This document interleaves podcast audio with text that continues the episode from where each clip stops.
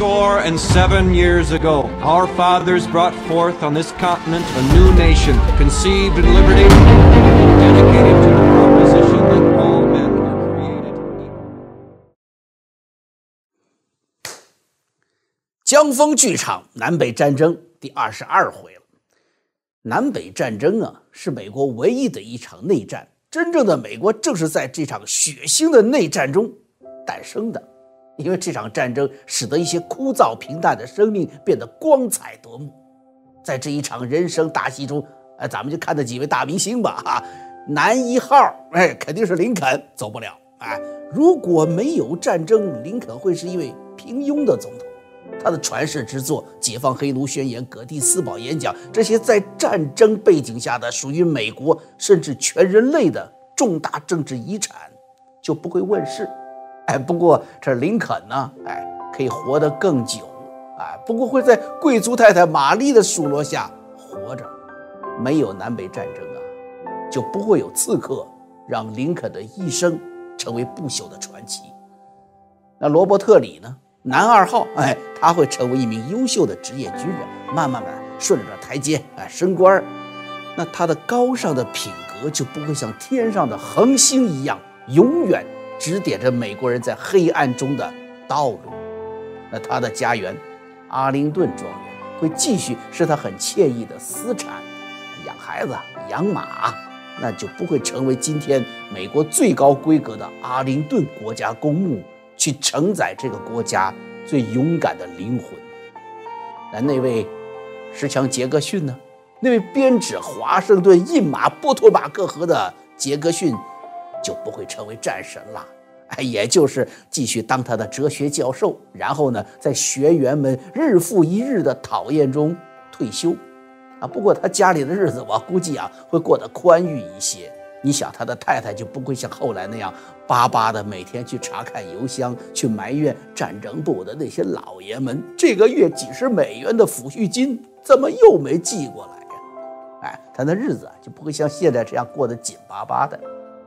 席尔曼将军呢，他会继续做一个银行经理，这每天笑容可掬的。哦，来了您嘞，特别客气。在那些年。加州啊，加利福尼亚淘金热，城市化，在这个潮流中，他会成为加利福尼亚的一名新土豪。但是南方的亚特兰大就不会成为一片焦土了。这么说吧，有了这场战争，这些英雄们成了历史书的一个章节；没有这场战争，他们多少也能过个日子，对吧？但是我们今天说的这位啊，要是没有南北战争，他很可能在某一次喝得烂醉之后，结束他一事无成的一生，什么都不会留下。他就是尤利西斯·格兰特，联邦军队的统帅，美国第十八任总统。哎，对你摊开手里五十美元，你瞅，上面就是他。哎。我们今天来听听他的故事，看看众神在人间为他准备了一个怎样的角色。一六三零年，玛丽和约翰号帆船抵达波士顿，从船上下来一对来自英国的年轻清教徒夫妇。这三个月的海上漂泊、呕吐与饥饿没有压抑住他们内心的喜悦，他们坚信北美洲。是上帝给予清教徒的应许之地，他们很快就在康涅狄格州落户，当了农民，开枝散叶。他们就是格兰特家族，他们这后代呀陆续西进，其中有一户呢来到了俄亥俄州。这女人呐，哎，能生养，这家里呢有八个孩子，那八个孩子有点多了，哎，送一个给一家皮革匠去寄养。这那个年代呀，因为缺乏劳动力，这家里呢有点买卖的都愿意收留孩子。为什么？哎，没有劳工法那个时候，哎，孩子收来了可以当童工使唤。那么这收来的孩子呢，就叫做杰西·格兰特。杰西·格兰特跟老皮匠的儿子住在一起，老皮革匠叫老布朗，老布朗的儿子呢叫约翰。这个老布朗啊。是一个积极的废奴主义者，哎，你说他充满了理想啊！这每天在店铺里干活，这揉那个皮子，哎，他嘴里还念叨什么？该死的奴隶主！我扒了你的皮，我扒了你的皮！他想着废奴呢。小杰西和小约翰这白天的就耳濡目染呢，这晚上他就回到自己屋子里玩打奴隶主的游戏。这打着打着，孩子就长大了。那奴隶主呢，没有被扒皮消灭，反而啊，因为南方有了压棉机的发明，这蓄奴的规模越来越大了。后来这小时候的伙伴啊，就分开了。小约翰长大，这没有继承父亲的事业，他呢，哎，成了著名的废奴主义者，把小时候打奴隶主那游戏变成了现实。后来发动了一场起义，谁呀？就是咱们前面介绍的点燃战争导火索的约翰布朗。杰西·格兰特反而踏踏实实的做个工匠，后来有了自己的铺子，还，娶了一位美丽的姑娘，啊，一位同样忠诚的信徒。两人结婚后第二年呢，第一个儿子诞生了。孩子生下来得起名吧？哎，这特意召开了一次家庭会议。这老爷呢，这翻开圣经，哎呦，这找了一大王的名字叫哈雷。我说这给儿子起这个名字，啊给孙子起这名字啊。这姥姥呢，这选了古希腊英雄尤利西斯。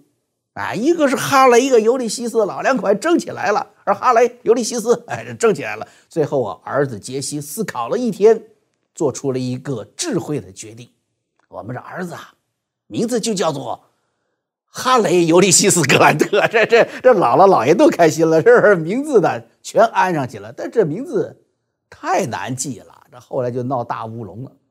但是朋友们，这冥冥中似乎就定下来了。格兰特此生注定是又要做大英雄，又要做大王，做总统。虽然是头一个孩子吧，小格兰特没有受到任何的娇惯。格兰特的妈妈呢，是一位虔诚的加尔文主义教徒，深深的相信是上帝在决定一切，在安排一切。这孩子有病了，难受了，哎，他也不着急。发烧，哎，发烧，喝凉水；肚子痛。肚子痛，喝热水，就就这么一凉一热的干着。结果这孩子是越来的越皮实，啊，有一天这邻居啊就惊慌的跑来说：“哎呦，你的孩子在马肚子底下乱跑，就要被马踢死了。”他着急，他妈妈不着急，不慌不忙的回答说：“没关系，马是上帝安排来帮助人的，不是来害人的。”结果孩子不但没被踢死，还成了什么？天生的骑手，任何烈马在他面前都老老实实的。这刚会走路，格兰特就成了一名优秀的骑手。后来别人就说了：“说只要是四条腿的东西，你知道格兰特家那个孩子们都能骑着走。”哎，五岁开始，杰西让儿子负责洗马，对他说：“这是一种最好的享受。”八岁半的时候，啊，格兰特已经成为了远近闻名的驯马师了。难道他的前世真的是他的姥姥暗示的大英雄吗？北美清教徒是出了名的重视教育，这好读书、好认字最早的目的是什么？是为了教徒们呢可以阅读圣经啊，别让圣经都让传教士的读了去了。我自己读书，我知道圣经里面说了什么呀。所以就在清教徒啊登陆马萨诸塞的第六年，那大家你想想，六年嘛，一个陌生的大陆啊，刚刚落下脚跟儿。他们就建立了哈佛大学。对于早期殖民者来说，教育不是为了望子成龙、光宗耀祖，而是好好的服侍上帝，懂得生命的谦卑。格兰特的爷爷的爷爷，他所在的那个州康涅狄格州，也成立了最早的耶鲁大学，最终啊，都成为了世界教育的巅峰所在。两百年前，清教徒杰西·格兰特。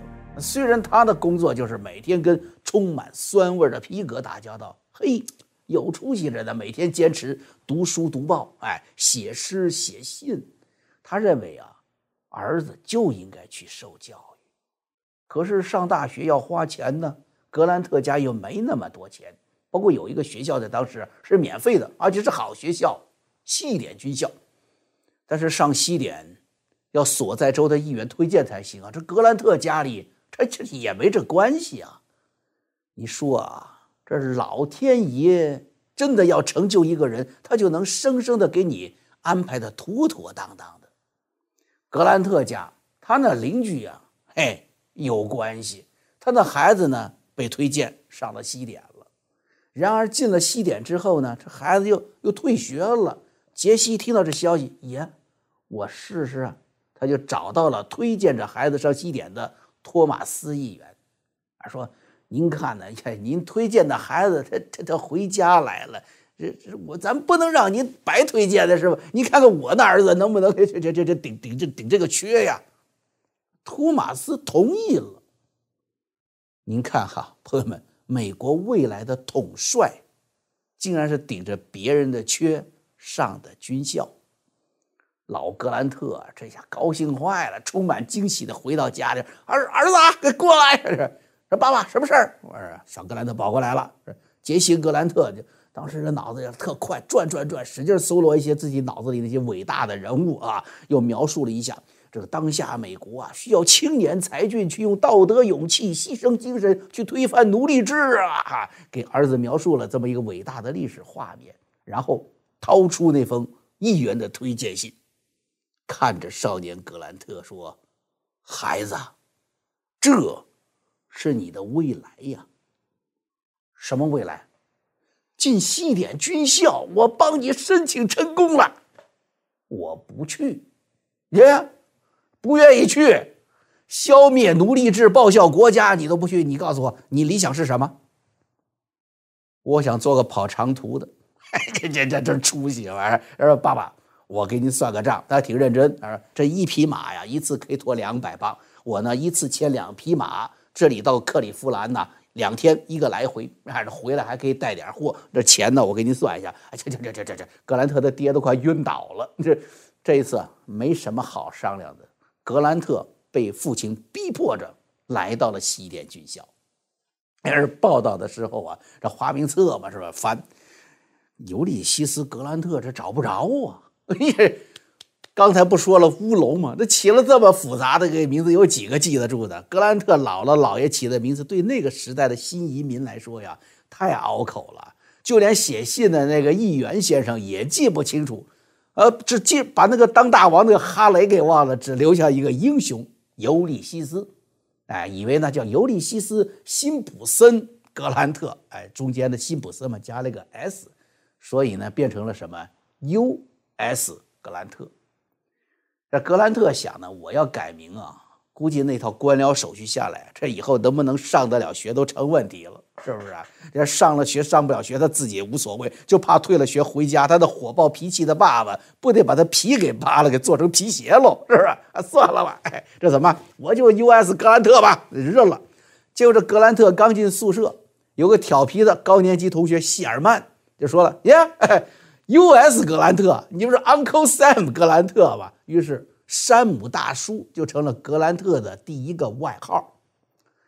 这我倒是觉得，你说是不是？冥冥中啊，就让他只能做尤利西斯那样的大英雄，也在暗示他未来呀要成为民主政权的总统，而不能当哈雷那样的专制大王。格兰特也是打小在马肚子里玩出来的，所以这个骑术精湛。这格兰特一下，这同学就很喜欢他，这拉着他一起骑马去。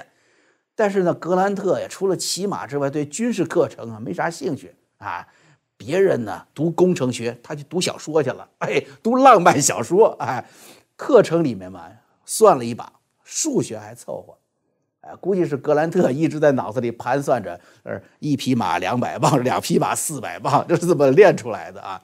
学习不怎么地，但是呢，格兰特有很多好朋友。除了刚才说的给他起外号的希尔曼以外，还有以后成为南军将领的朗斯特里特、托马斯和尤维尔。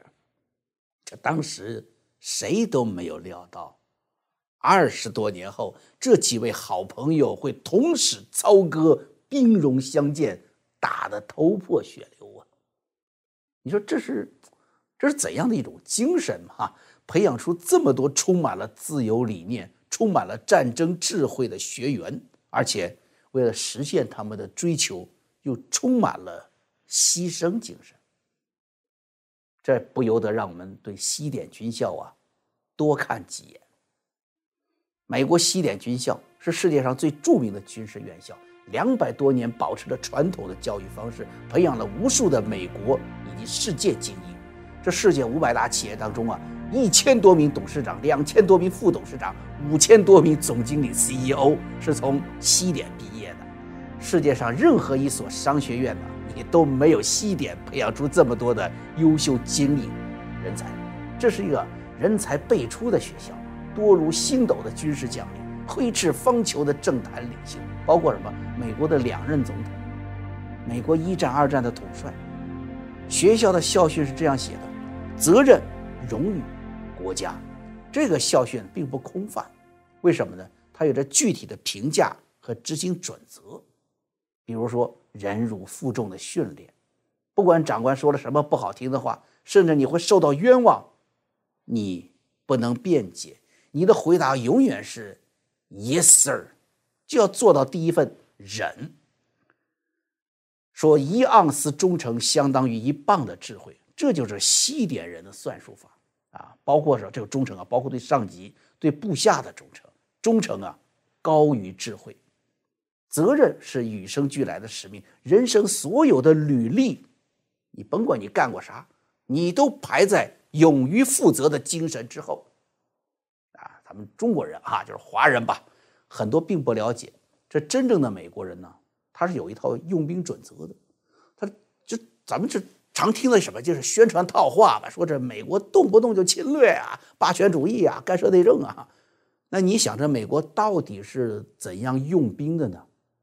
咱们就看西点精神，就知道美国这个国家的用兵准则了。他说，美军唯有动用武力帮助自保的人抵抗不义的时候，具有最充分的道德理由。你看那个是伊拉克侵入科威特。这很多人说了，这这科威特关你美国啥事儿啊？是不是？为了帮助科威特人抵抗侵略，就是正义，就有充分道德理由。过去发生和即将发生的啊，朝鲜战争，那就是就是北朝鲜过去是主动入侵嘛，啊，现在是挥动核武器嘛，威胁他国嘛。那美国出兵就是帮助什么？帮助自保的人抵抗不义，就是师出有名。甚至在印尼、在越南发生大规模排华的时候，沿街杀害中国同胞的时候，中国大使馆在中共那边把大门关得紧紧的。这美国呢，把军舰开到了这些国家的海岸线，表示警告，并人道救援，救援那些在已经在公海上漂泊的难民船。而你们今天看啊，这很多在海外华侨啊，在美国的朋友哈，在美国旧金山、在洛杉矶有大量的生活着来自这些地区的老华侨。当年呢，都是被美国人救下来的，他们会用他们的亲身经历，用他们被美军救下来的全家的命来告诉你，道德和正义没有国界。西点教导学生说，人的一生要有道德准则，这比自私的人生来得更丰富、更有意义。而遵循道德，有时候就会付出代价。这就是西点的学生们知道的精神。啊了解了西点精神，是不是可以帮助我们理解咱们上一集说的罗伯特里的选择了？是不是可以帮助我们理解那些个西点袍泽为了捍卫心中的道德和自由理念，绝不苟且偷生，敢于用生命来负起责任，就可以理解为什么南北战争一结束，一旦使命结束、争执结束，放下刀枪，再做兄弟。而不会再纠结于那些狭隘的“有我无你，有你无我”啊，这种所谓的什么报复。那么格兰特这个学习不太好的学生，是不是能够把西点的精髓学到心里去呢？而且在他的军事生涯最辉煌的那一刻，恪守西点的精神呢？说实话呀。悬，哎，为啥呢？这格兰特好喝酒，一生为酒所困呐。他喝酒能喝到什么份上啊？据说，他只有睡着的时候，才是最清醒的时候。那么，格兰特究竟如何在欲望中沉浮，又是怎样在迷惑中坚定的听从内心上帝的声音带领美国军队和美国人民走过那段艰苦的岁月的呢我是江峰我们啊下回再见。